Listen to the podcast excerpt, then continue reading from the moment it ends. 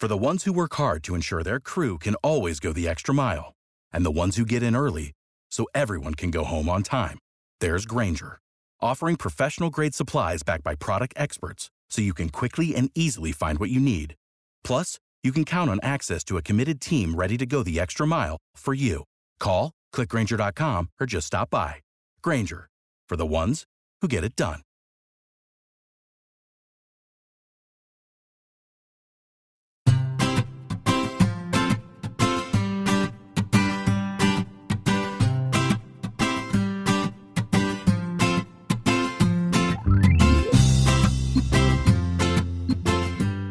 Bienvenidos al capítulo 87 de Perspectiva, un podcast de Milcar FM donde analizamos cada semana todas las decisiones y estrategias de las empresas que nos rodean.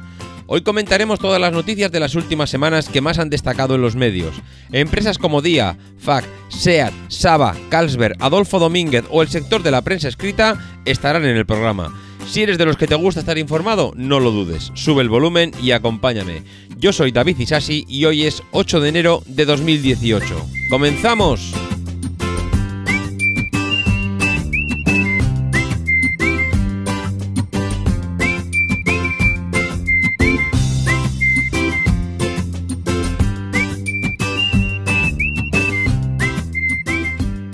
Muy buenas a todos, ¿cómo estamos? ¿Todo bien? Lo primero, feliz año nuevo. Feliz año nuevo a todos. Espero que hayáis pasado unas estupendas vacaciones. Yo ya veis, aquí todavía con algo de, catarro, con la nariz un poco cogida.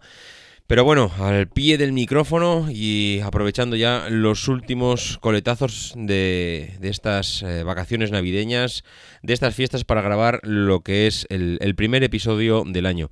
Antes de nada y antes de meternos en harina, quiero mandar un abrazo y un saludo enorme a José Luis. José Luis, un señor de Valladolid que sé que escucha este podcast, sé que me va a escuchar.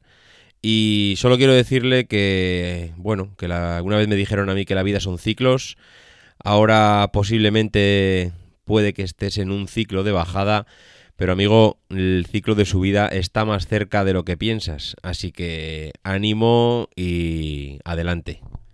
Bueno, pues mm, vamos a empezar, vamos a empezar porque tenía tantas noticias y tenía tantas cosas que, bueno, que tenía apuntadas pues para comentar en el arranque de, bueno, de este primer episodio, de este primer capítulo, como dice Emilcar, pues que me he decidido hacer un episodio de esto de noticias porque mm, realmente había demasiado contenido como para dejarlo pasar. Ya llevaba algunas de ellas mm, pues anotadas desde hace ya mucho tiempo, pero me parecía realmente injusto dejarlas caer en el saco del olvido y, lo que he hecho es, es bueno, pues eh, hacer una, una, recopilación de las mejores y dejar un episodio de estos eh, dedicados a una sola empresa pues para un poquito más adelante. Realmente tengo ya una agenda de, episodios de lo que son noticias de empresas, dedicados a, empresas en concreto, ya muy largo. De hecho, si no recuerdo mal, llegaba ya hasta la Semana Santa, para que os hagáis una idea, ya tres meses de,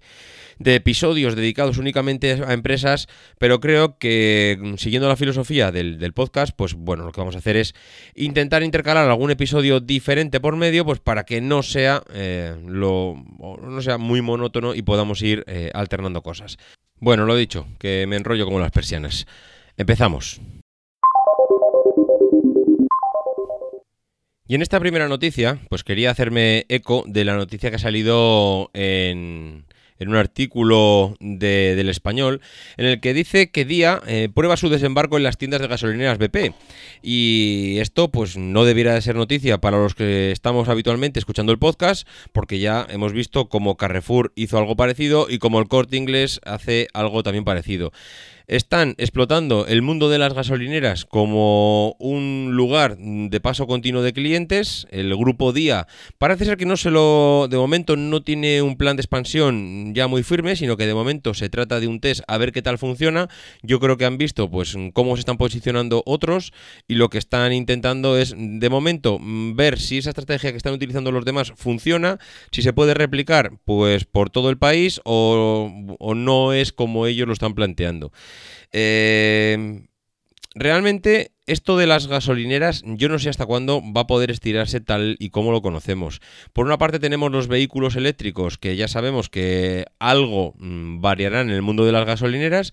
No sé si veremos a partir de ahora un mix entre gasolina y cargadores eléctricos. No sé si el, el, tema de Amazon también va a hacer que las gasolineras sean puntos de recogida de paquetes. Digo Amazon porque es el primero que parece que está explotando este servicio. Por otro lado vemos que las, eh, los supermercados los están utilizando como, bueno, como Mm, eh, sitio para implantar una tienda y también eh, hemos visto como en muchas ocasiones también son como pequeños almacenes que sirven como mini eh, almacén, mini punto logístico para determinadas empresas y que a partir de ahí lo utilizan para repartir paquetería interna en la última milla. Bueno, el mundo de la gasolinera es un mundo súper interesante, es un mundillo que mm, pues va a servir mm, como prueba piloto para muchas empresas y de hecho mm, a día le va a servir para ver cómo funciona el negocio y si realmente tiene sentido plantearse una, una vía de ingresos que, venga de ahí. Lo que no quiere, desde luego, es ser el último en llegar. Por eso quiere que, aunque no es el primero en tomar esta decisión, pues que tampoco sea el último. Oye, vamos a ver cómo avanza este tema, porque realmente a mí me mata la curiosidad saber cómo serán las gasolineras del 2025. Y en esta noticia que me pasa mi compañero Jordi, me parece realmente súper interesante porque habla de un negocio mm, pues tradicional, como puede ser el negocio de la cerrajería, de las cajas fuertes, eh, de la seguridad. Y parece ser que la, firma FAC, FAC, eh, es una firma, bueno, pues mm, que el que esté metido un poquito en el sector puede conocer de hace muchísimos años, pues está intentando cambiar un poco el enfoque eh, desde el punto de vista mm, del que lleva tantísimos años como llevan ellos trabajando en la empresa, pues porque es una, una, marca o una empresa histórica, cambiando el enfoque en el sentido mm, de que aunque es un sector un poco tradicional, ellos tienen claro que o, se mueven hacia la tecnificación o como firma de cerrajería están bueno, abocados a un fracaso casi seguro. Ángel Estepa, que es la persona que es el que en 1931 eh, abrió la persiana de esta empresa, que modernizó lo que conocemos habitualmente como el cerrojo tradicional, le puso un cilindro y a partir de ese momento pues se hinchó a vender en su taller de la calle Viriato de Madrid las, las llaves. El artículo que me ha pasado Jordi es de la es, es un artículo del país, de la sección de negocios, concretamente de Tiago Ferrer, y es un artículo excepcional. La verdad es que explica muy bien toda la historia de, la empresa.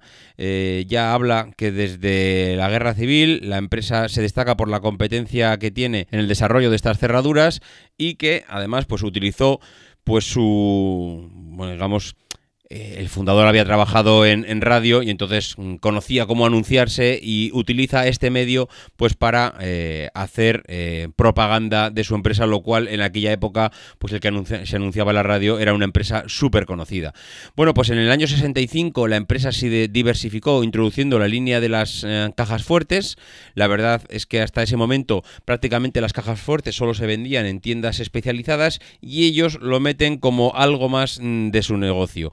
Hoy en día, según indica en el artículo, las cajas fuertes suponen el 40% del negocio de la, de la, compañía. Una pasada, una auténtica barbaridad cómo ha evolucionado esta empresa eh, y se ha especializado tanto en un negocio como es el de las cajas fuertes. Bueno, pues eh, ellos han intentado, como siempre, mantener una buena relación con las ferreterías porque es donde han ido posicionando eh, su producto. Es al final donde ellos entienden que es donde va la gente que requiere este producto a comprar, a las pequeñas ferreterías de barrio, y es el pues, vehículo que han, utilizado ellos como intermediario entre el cliente y su propia eh, empresa. De hecho, Mm, ellos dicen que bueno eh, es la empresa que más ha salido reforzada de toda esta crisis, de esta gran recesión que ha habido, porque ellos, mm, a diferencia del resto de su competencia, no han trabajado eh, relacionados con el sector de la construcción. Ellos han trabajado siempre con el cliente. Ellos dicen que ellos no han trabajado con, el ladrillo, no han instalado su producto en casas, eh, digamos, con el constructor directamente, sino que lo que han hecho es instalar su producto ya en casas habitadas, es decir, ya había un cliente ahí dentro, con lo cual no han tenido que fabricar un producto para que luego se quede separado. Realmente es, mm, bueno, es interesante cómo, cómo se posicionan en el mercado en un sector como el suyo, que es el tema de cerrajería y de las cajas fuertes. Bueno, pues eh, ellos dicen que también han tenido que cambiar la manera de producir. Ellos antes lo que hacían era eh, fabricar por volumen, fabricar, fabricar, fabricar. Recordemos que esta era la antigua forma mm, de fabricar de todas las empresas, mm, fabricar y hacer stock y hacer stock y hacer stock. Esto en los últimos 10, 15, 20 años ha cambiado. Prácticamente ya nadie trabaja haciendo stock. Es, vamos, un auténtico suicidio en el mercado en el que nos movemos, a no ser que seas Apple y fabriques iPhones y tengas todo vendido antes de antes incluso que eh, salga al mercado. Aún así, eh, aunque parezca mentira, Apple tampoco trabaja por volumen. Apple puede trabajar por volumen en unas primeras fases del lanzamiento del producto. Luego, eh, todo también, mm, no casi bajo pedido, no pides un iPhone y te fabrican el tuyo, pero mm, los niveles de fabricación son muy, muy contenidos. Prácticamente, mm, bueno, no trabajan con stocks y se puede ver muy claro que cuando quieren descatalogar un producto, prácticamente deja de, de estar en su portfolio pues a los pocos meses de de querer ellos eh, lanzar un producto mm, que lo, que lo desbanque. Mm, no, no veréis productos descatalogados eh, de Apple en las, en las Apple Store mm, simplemente porque se lo quieren quitar de encima. Es, es realmente extraño. Pero bueno, no, no nos desviemos del tema y sigamos con, con, con FAC, esta empresa de, de cerrajería. Eh, como decía, ellos han cambiado la forma de, fabricar, ahora fabrican prácticamente bajo pedido, pues porque tienes que, tienes que adaptarte. Y ellos además eh, comentan que eh, uno de los pilares de, la compañía, que de hecho es mm, una parte importante de su negocio, es eh, la innovación. Y es que tienen que ir un paso por delante de los ladrones. Dar cuenta que el mundo de. el mundo en el que se mueven, pues mm, vamos, es un mundo complicadísimo, es un mundo en el que hay gente muy espabilada para, para robar mm, y para poder reventar una caja fuerte y ellos al final, si no aplican cierta innovación, pues están realmente, están realmente perdidos. Mm, hay una cosa muy clara y es que ellos son un, sector muy tradicional, es el mundo de la cerrajería, es el mundo de la caja fuerte. Normalmente cualquier cosa que huela a innovación eh, suele ser, mm, digamos que recibido con recelo por parte del cliente.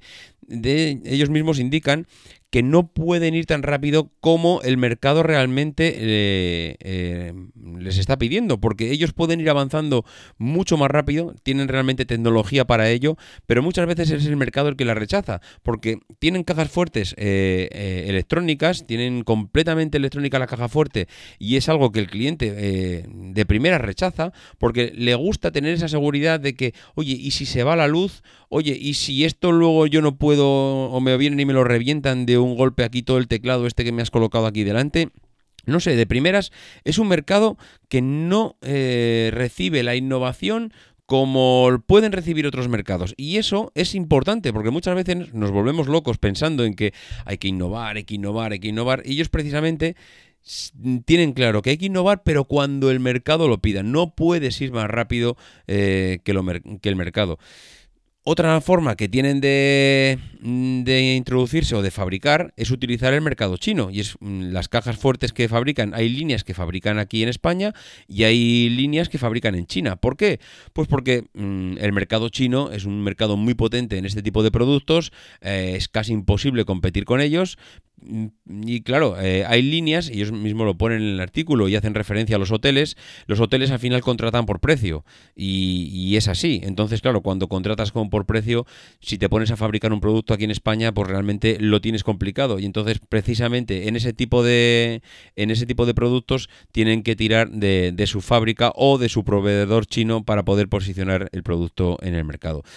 Eh, realmente interesante, realmente interesante porque es, un, es una empresa que ha ido avanzando, fijaros desde qué año están en marcha, ¿eh? 1931, ha ido posicionándose poquito a poco en, en el mercado, no se ha visto afectada prácticamente por las grandes crisis y está innovando en un sector donde mm, todo el mundo pensaríamos que no hay innovación posible, que es el mundo de la cerrajería y las cajas fuertes, pero mm, ellos son auténticos especialistas en innovación, aplican tecnología siempre que, siempre que pueden y siempre sobre todo que el mercado es capaz de asumir esta innovación.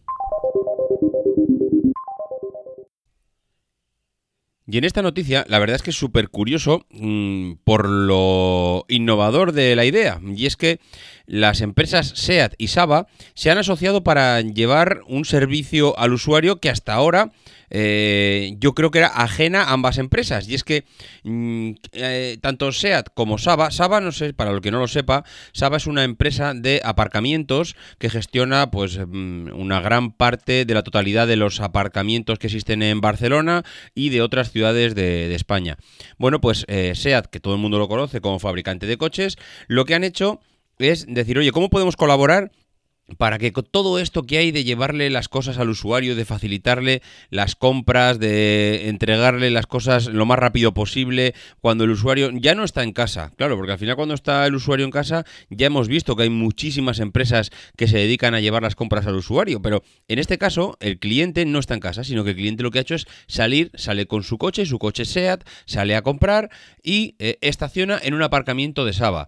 Eh, ¿Qué, ¿Qué es lo que han hecho con estas dos, eh, dos, ideas en común? Pues lo que han hecho es coger y decir, oye, mira, a partir de ahora, cuando tú vayas con tu SEAT y aparques en un, en un aparcamiento Saba en Barcelona, eh, vas a ir a un supermercado, vas a hacer la compra y te olvidas de llevarlo a tu, a tu coche, porque habrá una persona que se encargue de ir hasta ese aparcamiento donde tú has dejado el coche, le pedirá las llaves a a la persona que está gestionando el aparcamiento, al encargado del aparcamiento en ese momento, el encargado del aparcamiento le acompañará hasta tu coche, le abrirá y dejará el, esa persona del supermercado, dejará la compra dentro de tu coche. Se marchará, se cerrará el coche y tú volverás al aparcamiento y eh, recuperarás las llaves que le has dejado al responsable del aparcamiento. Realmente es curioso, realmente es curioso cómo eh, dos empresas que no tienen nada que ver con el mundo de la compra eh, se han asociado para hacerte la vida más fácil para intentar eh, primero una promocionar su, su marca, su coche, rodeándola de servicios. También diría, como lo que hemos comentado al principio, como el de supermercados día, yo creo que esto es una prueba piloto, vamos a ver cómo la, cómo la recibe el mercado.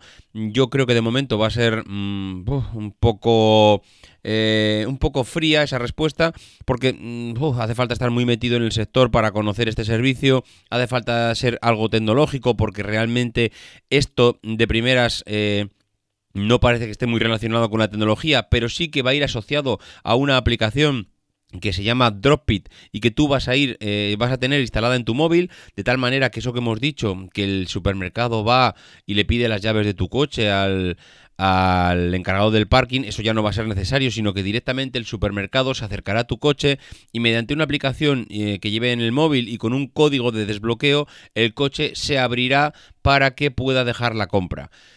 Esto eh, que hemos comentado es parecido a aquello que decía Amazon, de que iba a entrar en la puerta de tu casa o que iba a abrir la puerta de tu casa con un código de desbloqueo para dejarte la compra dentro para cuando tú no estabas. Hombre, em, dejar las llaves de tu coche o dejar un código para alguien que pueda acceder a tu coche y que no haya ningún problema y que tú confíes en eso, puede ser que no haya ningún problema, pero puede ser que el usuario no vea o sienta con cierto recelo en dejar un acceso a su coche, por muy inocua que sea la operación, para que alguien pueda eh, realmente, porque tú aparte de eh, abrir el maletero del coche, puedes abrir una puerta y yo no sabes lo que hay. gente que guarda las gafas, hay gente que puede dejar las llaves de casa, hay gente, no sé, que puede dejar hasta dinero en la guantera del coche, yo qué sé, eh, documentación, no sé, estás dando acceso al coche a alguien que no conoces y que en el 99,99% de los casos seguro que no pasa nada, pero mm, ese recelo de dejar algo tuyo a los demás no sé cómo funcionará. Lo que sí que está claro es que eh, esta colaboración entre SEAT y Aparcamientos Saba es súper interesante eh, dos compañías que no tienen nada que ver con el sector de las compras y la distribución, pero que ven cómo eh, sus respectivos negocios están relacionados con este tema Y, oye, pues con lo mismo que día he hecho una prueba piloto con, con el tema de los supermercados y las gasolineras, oye, pues vamos a ver qué podemos desarrollar aquí para dar servicios al usuario, primero para el que lleva un SEAT y segundo para el que aparca en un aparcamiento nuestro con respecto al de la competencia. Y ahora hay una noticia que realmente eh, choca y que no sabes mm, cómo reaccionar. Y es que la, noticia es una noticia del diario Expansión eh, en el que dice, los robots todavía no superan al hombre en el textil. ¿Qué dice esta noticia? Por lo que viene a decir es que eh, en los mercados emergentes todavía no, las grandes multinacionales que se dedican a fabricar eh, prendas pues, para las grandes empresas de distribución, hablando de, pues, de los HM, hablando de los Inditex, de los Uniqlo, los Mark Spencer, bueno, todas las grandes marcas que fabrican en el mercado asiático, al final, eh, claro, uno tiende a pensar que cuanto más industrializado y más robotizado estén estas empresas, más barato será el, producto y más barato eh, o más margen les dejará a estas empresas. Pero realmente, según comenta el artículo, pues no es así. No es así porque los robots todavía eh, siguen saliendo mucho más caros que la mano de obra de estos países. Y esto es lo que yo digo que no sé por dónde cogerlo. No sé si decir que es positivo porque sigue dando trabajo para la gente de estos países emergentes, lo cual es un trabajo que es de pésima calidad y eh, por otro lado dices, oye, pues mira, mejor que, se, que esto siga avanzando, mejor que los robots bajen de precio para, no, no bajen de precio, sino que la inversión en robótica que tengan que hacer estas empresas no sea tan inmensamente cara y que merezca la pena eh, para que eh, esto, esta gente no tenga estos trabajos tan mal remunerados. Pero claro, por otro lado dices, Claro, pero es que si realmente esta gente en un país emergente como, no sé, son estos países asiáticos, no quiero poner un país en concreto, en concreto sino que eh, dices, si realmente avanza todo tanto la robotización de estas industrias al final no es tan inmensamente cara, eh, lo van a desarrollar, lo van a acabar implantando. Y si lo acaban implantando, los miles y miles y miles y miles de personas que trabajan allí directamente irán a la calle. En estos países, posiblemente, de las pocas industrias que, mm, pues, que tienen cierto peso, y peso en el sentido de los miles de... iba a decir miles de millones, no nos pasemos. Miles de personas que trabajan en estas empresas, pero decenas de miles seguro que sí, se irían automáticamente a la calle. A la calle porque eh, los robots les han sustituido. Y al final, ¿qué es mejor? Que esta gente esté prácticamente explotada en unos horarios interminables, con unos sueldos bajísimos, en unas condiciones mm, lamentables. ¿Es mejor eso por un 4 eh, cuatro duros, que es lo que estarán cobrando seguramente? ¿Cómo tiene que ser el salario de esta gente para que sea más rentable mantener eh, mano de obra humana a robots que automaticen el trabajo de un trabajo hiperrepetitivo por, otro, por otra parte, porque estás, estás fabricando prendas que seguramente eh, estás hablando de coser, coser tela, doblar, eh, poco más, eh, cortar, coser, doblar trabajos que seguramente una, una, máquina haría mil veces más rápido, mil veces mejor y que se podrían automatizar perfectamente. ¿Cómo tiene que ser el salario de esta gente? Para que realmente estén eh, pensando en mantener estos trabajos en lugar de robotizar. No sé, a mí sí me gustaría que en esta parte mmm, participarais un poco, que me dierais vuestra opinión. ¿Cómo lo veis? Mm, ¿Sería bueno dar el salto y robotizar para eh, que esta gente no tuviese estos trabajos tan precarios? ¿Es mejor no hacerlo porque realmente si no tienen esto no tendrían nada? Es un dilema interesante y desde luego eh, da como para una charla de un rato.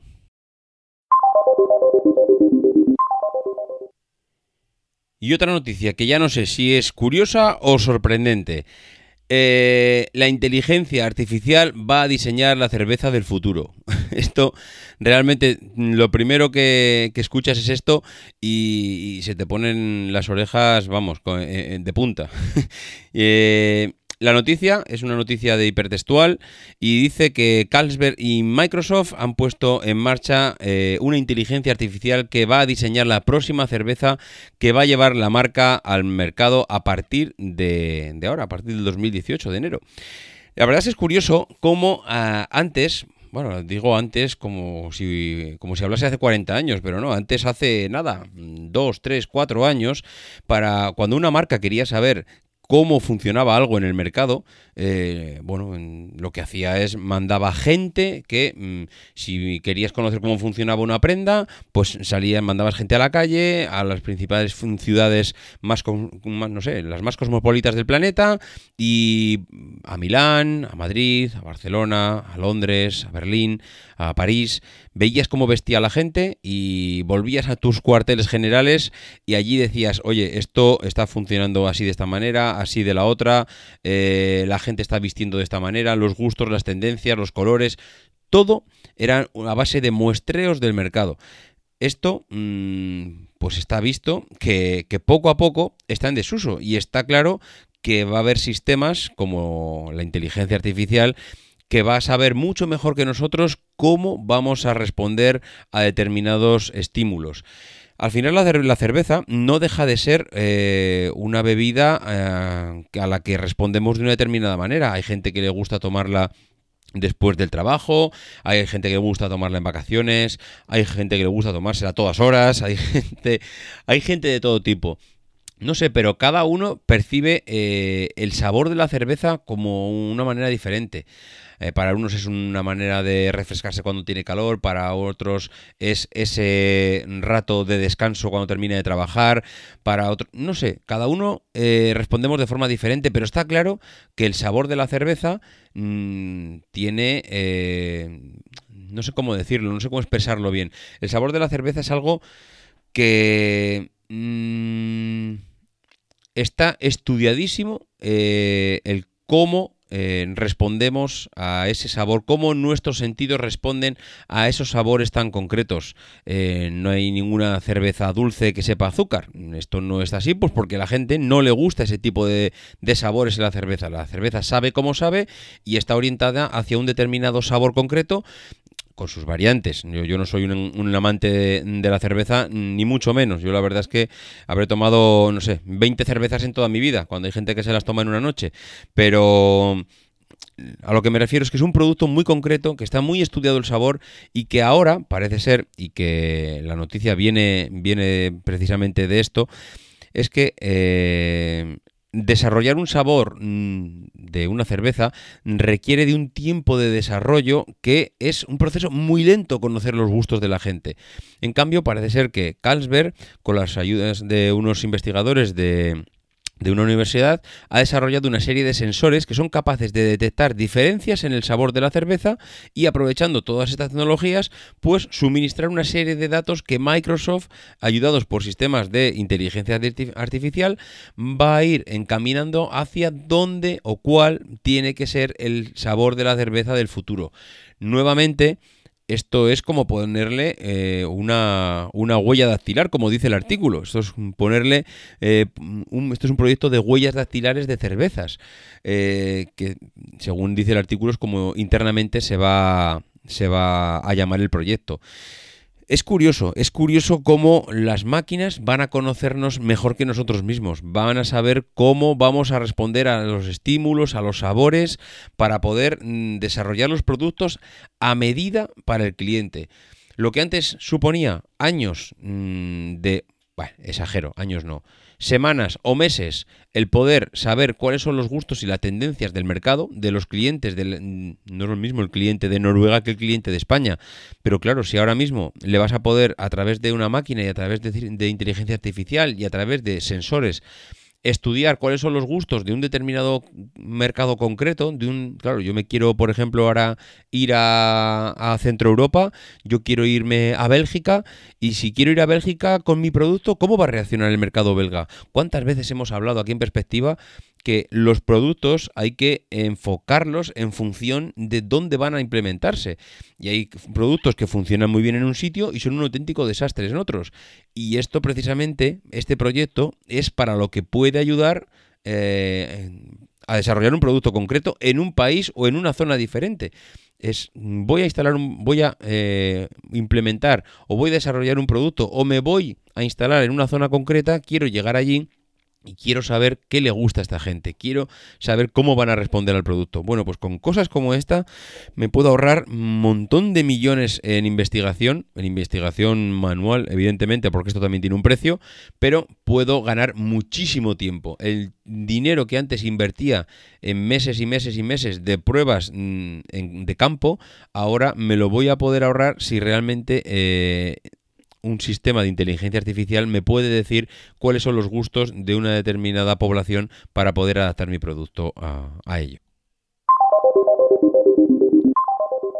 Otra empresa de la que ya hemos hablado aquí en, perspectiva en varias ocasiones es Adolfo Domínguez. Adolfo Domínguez ya sabéis que es una, una, marca de ropa que intentó posicionar su producto dentro de la gama alta de, bueno, del sector, pero claro, con la competencia que había se dio cuenta que cada vez más o posicionaba o bajaba el precio del producto o se estaba quedando fuera del mercado porque el cliente tenía realmente eh, opciones mucho más interesantes eh, que las suyas en cuanto a precio y en cuanto a calidad mm, para realmente eh, seguir vendiendo el producto que estaba vendiendo hasta ahora.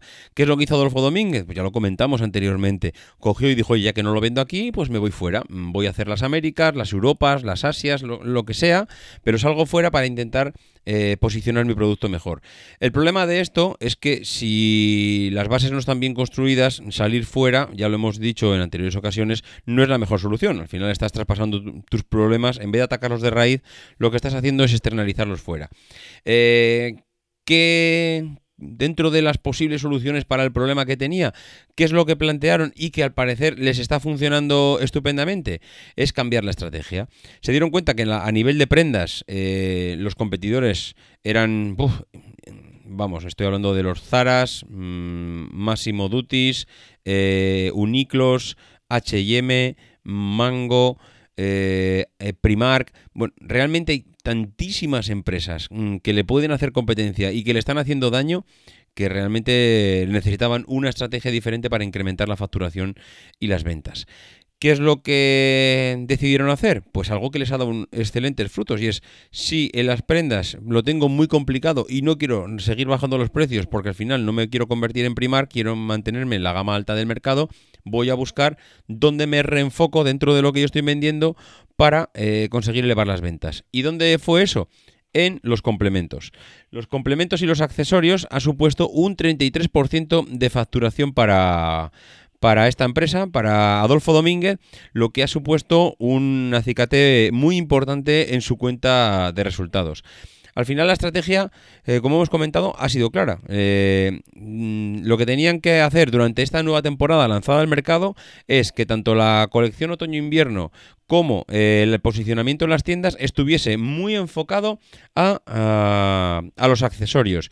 Y ha funcionado. El accesorio es esto que rodea la prenda que nos colocamos eh, cuando vamos a vestir y que no está tan degradado a nivel de, eh, de, deterioro de precios. Es algo en el que los márgenes todavía son bastante interesantes, es donde ellos se han dado cuenta que funciona muy bien y que, eh, bueno, han triplicado la, la, producción de este tipo de complementos y le han, le, han dejado mucho más espacio en las tiendas le han, lo han dejado más eh, expuesto al público para que pueda rápidamente entrarle por los ojos y el mercado ha respondido. Ha respondido también que, como comentábamos, ha supuesto un incremento de un 33% en, en, la facturación. Oye, mm, chapo, la verdad es que me parece, me parece muy buena la opción que ha tomado Adolfo Domínguez.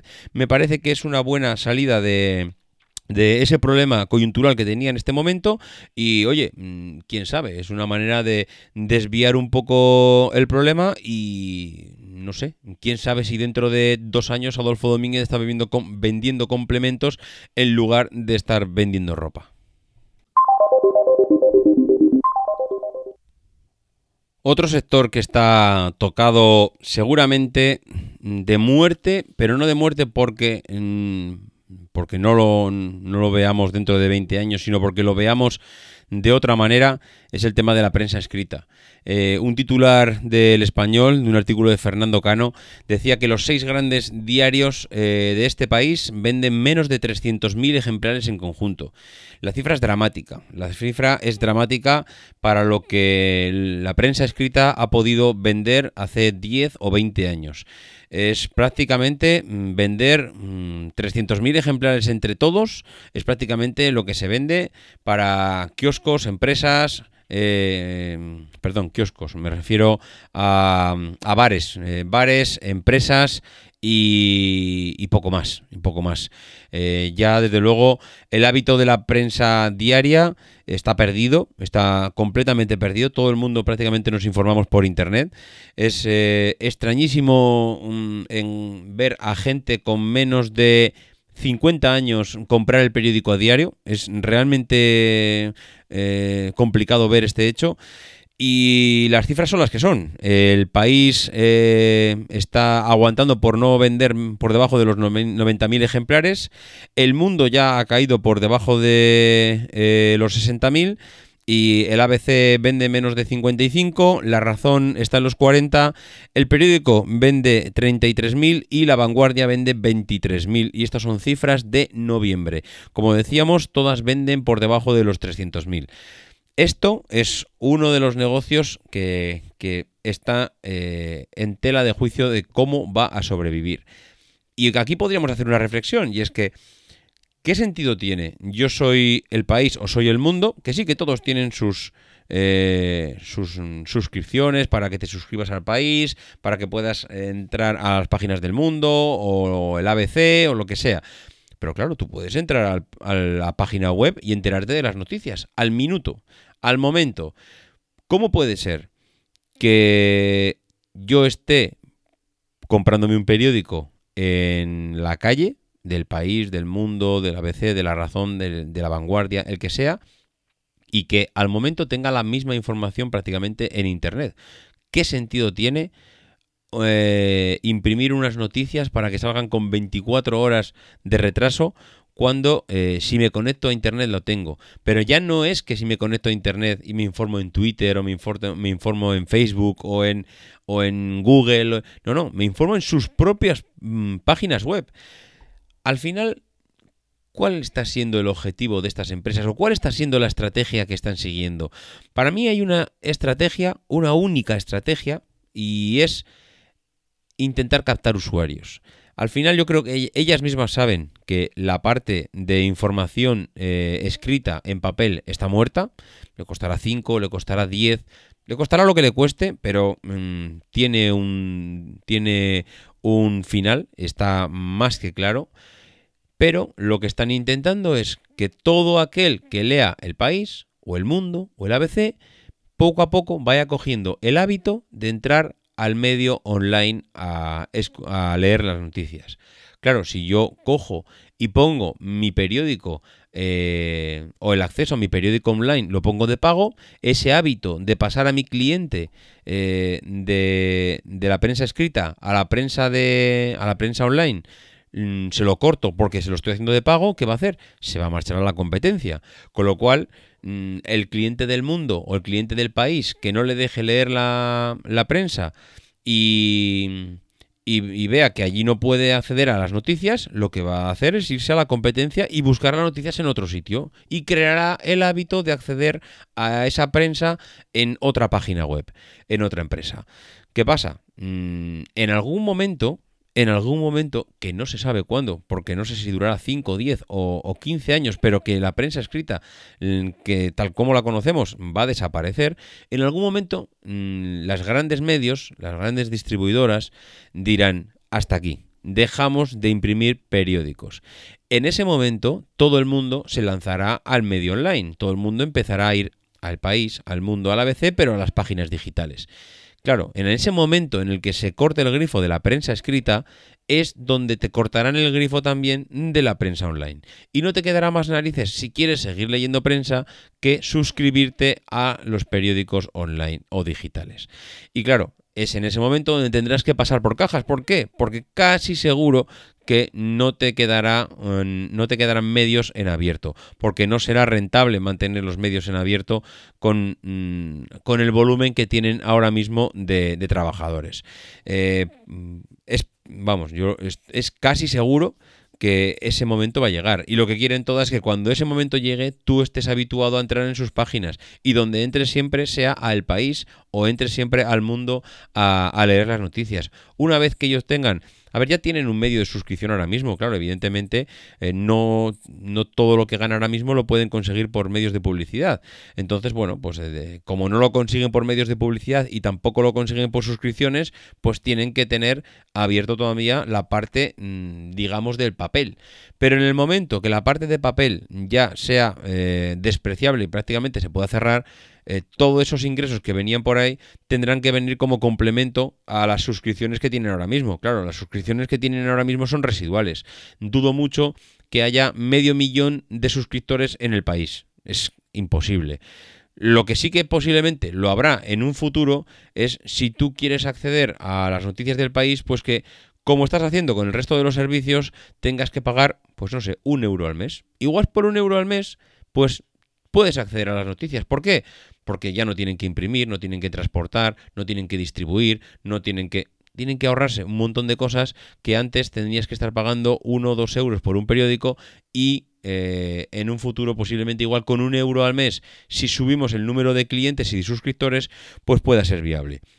Realmente las cifras que manejan ahora mismo los diarios son mm, de llorar. O sea, realmente eh, no tiene ningún sentido que en, todo, en toda España se vendan medios, o sea, menos de 300.000 ejemplares sumando todos los medios que hay ahora mismo en los kioscos.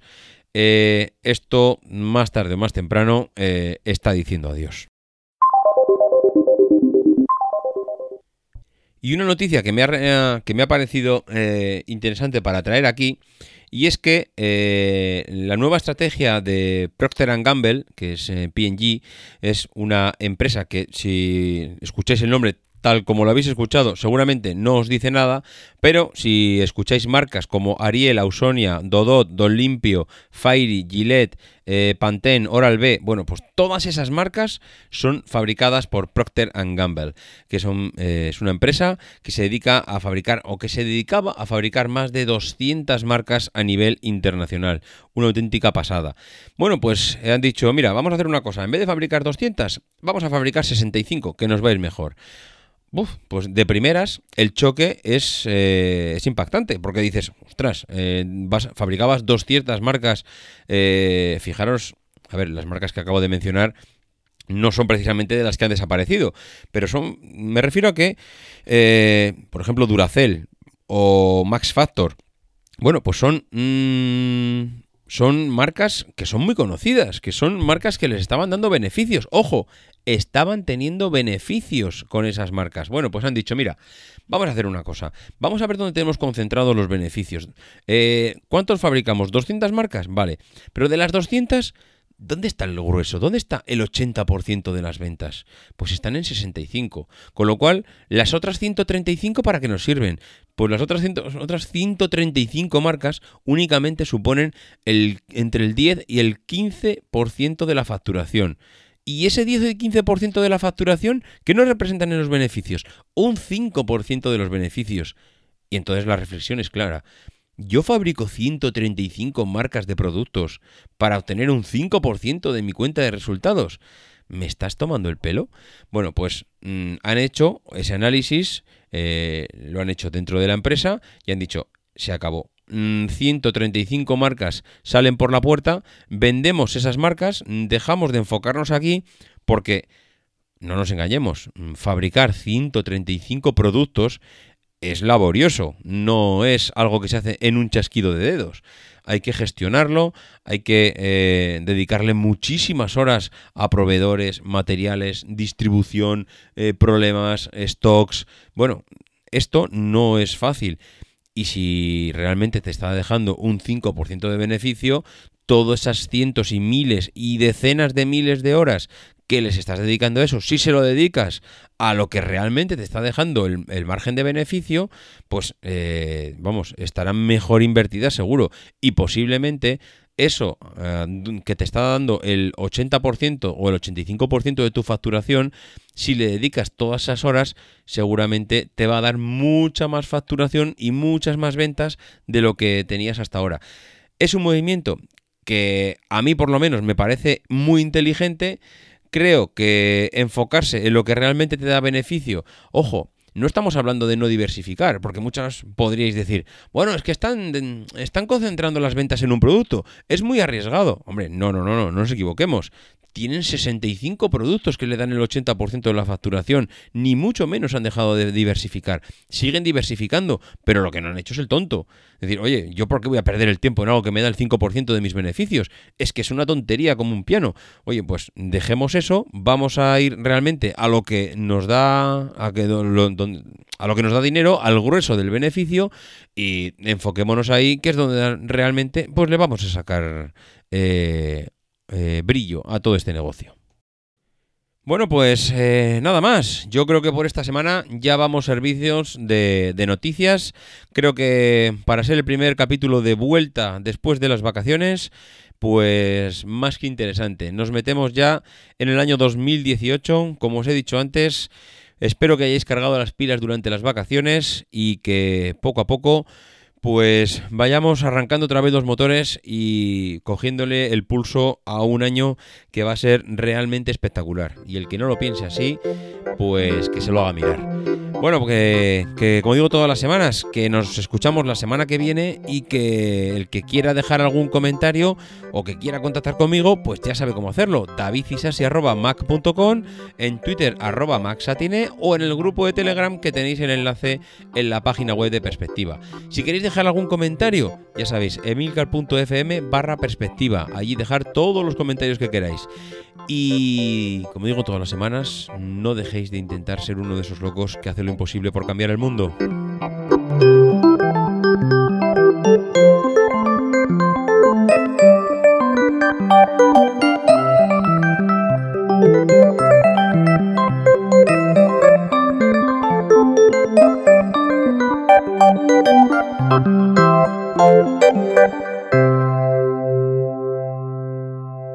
Because the people who are crazy enough to think they can change the world are the ones who do.